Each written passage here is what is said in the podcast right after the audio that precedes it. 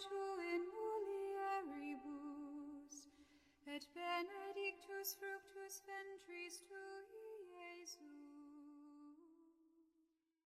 10 de novembro de 2022, quinta-feira, memória de São Leão Magno.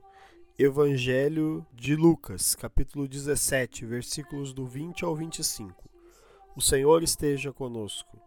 Ele está no meio de nós. Proclamação do Evangelho de Jesus Cristo segundo Lucas.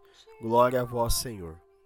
Naquele tempo, os fariseus perguntaram a Jesus sobre o momento em que chegaria o reino de Deus.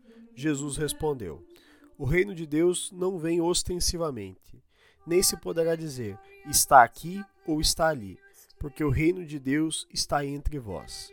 E Jesus disse aos discípulos: Dias virão em que desejareis ver um só dia do Filho do Homem, e não podereis ver. As pessoas vos dirão: Ele está ali, ou ele está aqui. Não deveis ir, nem correr atrás. Pois, como o relâmpago brilha de um lado até o outro no céu, também assim será o Filho do Homem, no seu dia. Antes, porém, ele deverá sofrer muito e ser rejeitado por esta geração.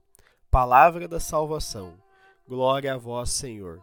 Pelas palavras do Santo Evangelho sejam perdoados os nossos pecados. Amém. Queridos irmãos e irmãs, façamos uma brevíssima reflexão sobre o Evangelho de hoje. Muitos judeus pensavam que o poder do Messias seria um poder político, um poder temporal, e por isso ansiavam saber a data exata em que se livrariam do jugo do poder romano.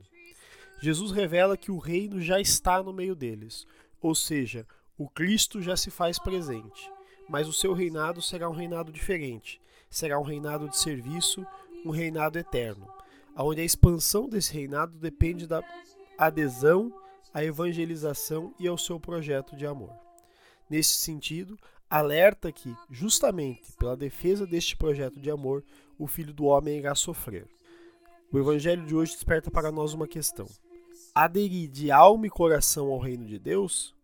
Com essa questão no nosso coração e no nosso intelecto, façamos nossa oração. Senhor, fazei-nos fiéis servos do reino de Deus. Amém. Fica o convite. Façamos o reino de Deus em nosso meio também. Louvado seja nosso Senhor Jesus Cristo, para sempre seja louvado.